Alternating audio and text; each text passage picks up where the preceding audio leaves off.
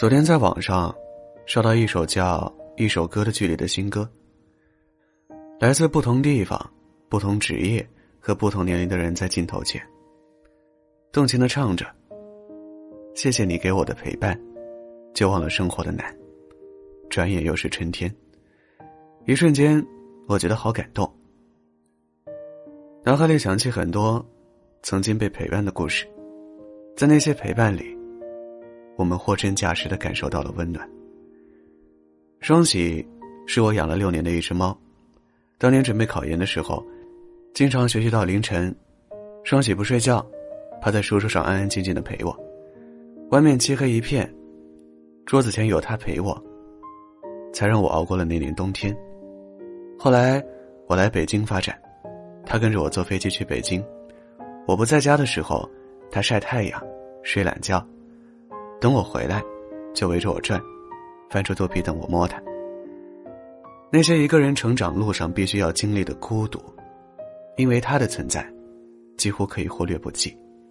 生活当然不会一帆风顺，我也时常不开心，但推开家门，看到他滑稽可爱的样子，就瞬间得到治愈。如果再搂着他睡一觉，就立马满血复活了。来北京工作一年后。我和恋爱四年的女友分了手，四年的感情戛然而止。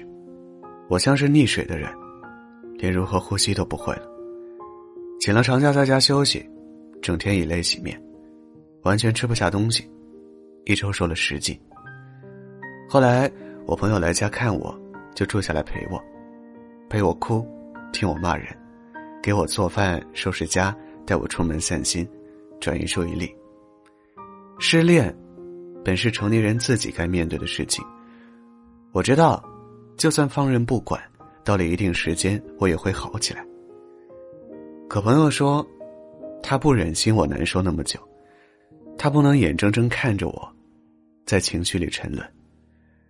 有时候觉得很神奇，有些人和你没有血缘关系，也没有荷尔蒙的冲动，但他们，却陪着你走了好久好久，在你失意的时候给你拥抱。在你得意的时候给你鼓掌。朋友的陪伴，如同一双隐形的大手，默默的撑着你去往更远更好的地方。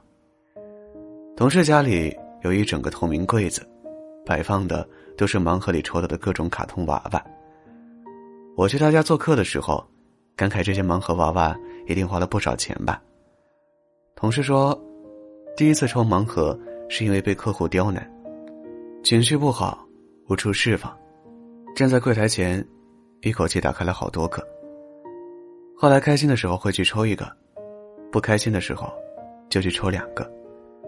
于是，柜子里越来越多。而后来，同事情绪越来越稳定，很少会有崩溃的时候，也很少遇到对付不了的客户。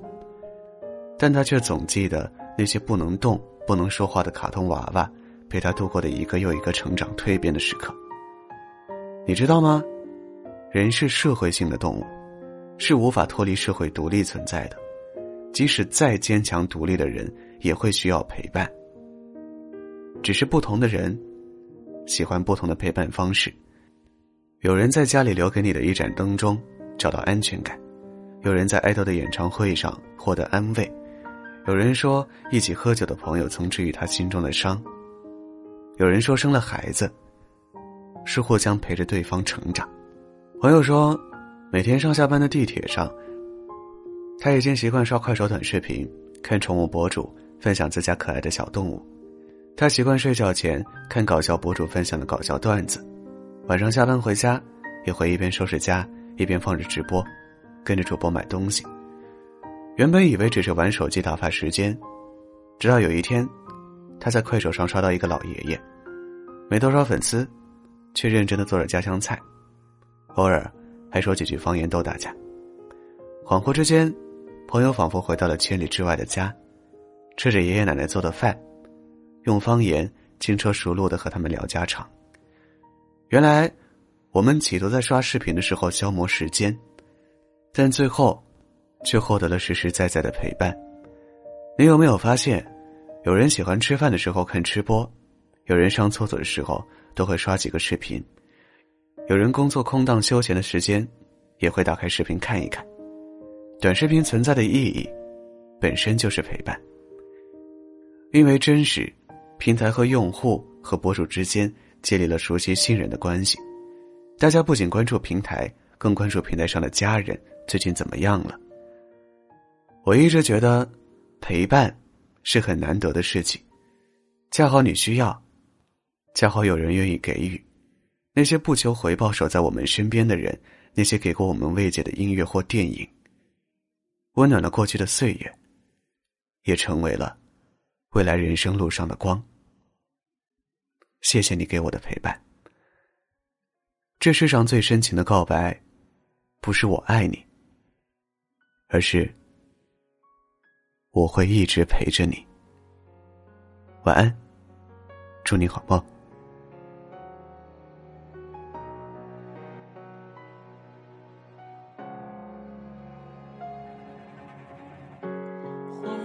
消失多年，浮云一片，流水十年。分别和回，不会忘记彼此的脸。毕竟我没有盛世容颜。朝夕间，分别在眼前。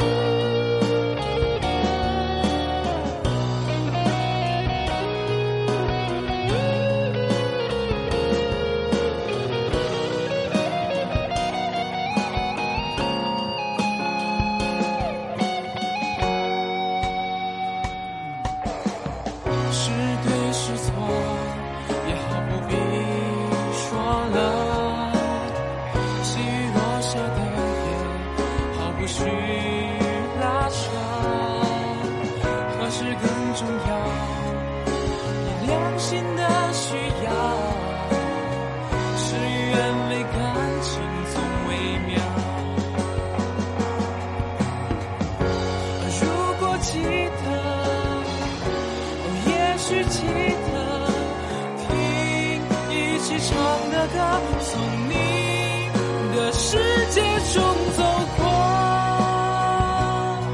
不计较是否值得，那一刻更深刻。